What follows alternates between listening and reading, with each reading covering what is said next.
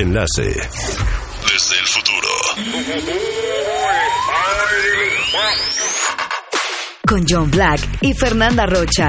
Día así las cosas. You gotta come back with me. Where? Where? Back to the future.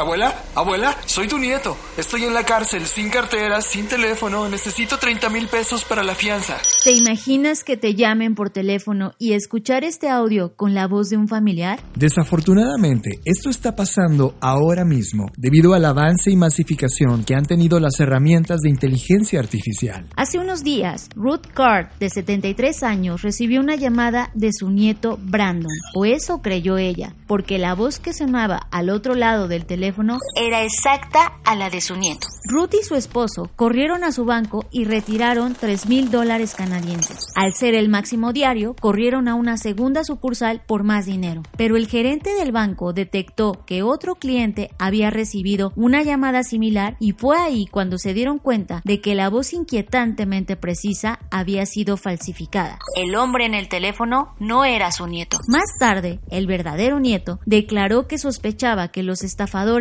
habían obtenido su voz de los videos sobre motos de nieve que sube a YouTube. Los avances en inteligencia artificial han agregado una nueva capa aterradora que permite a los malos actores replicar una voz con solo una muestra de audio de unas pocas oraciones. Con tecnología de IA, una gran cantidad de herramientas en línea económicas pueden convertir un archivo de audio en una réplica de una voz. Así que basta un video de YouTube, un podcast o un clip de TikTok, Instagram, Instagram o Facebook para acabar generando una voz artificial sorprendentemente creíble. A partir de ahí, el ciberdelincuente puede decir lo que quiera con esa voz. En Estados Unidos, la Comisión Federal de Comercio ha creado una nueva oficina de tecnología para investigar los usos potenciales de la inteligencia artificial que las empresas prometen y para ver si las empresas están mitigando los riesgos que pueden causar sus productos. Esto nos lleva de nuevo a cuestionar cuál es el futuro que estamos trazando en lo que respecta al uso de herramientas tecnológicas de inteligencia artificial. Urge ya que los temas de ciberseguridad y alfabetización digital se conviertan en una prioridad para todos los países, sobre todo en poblaciones como la de personas mayores, quienes en la mayoría de estos casos son los más vulnerables. ¿Estás listo para distinguir entre una voz real y una voz artificial?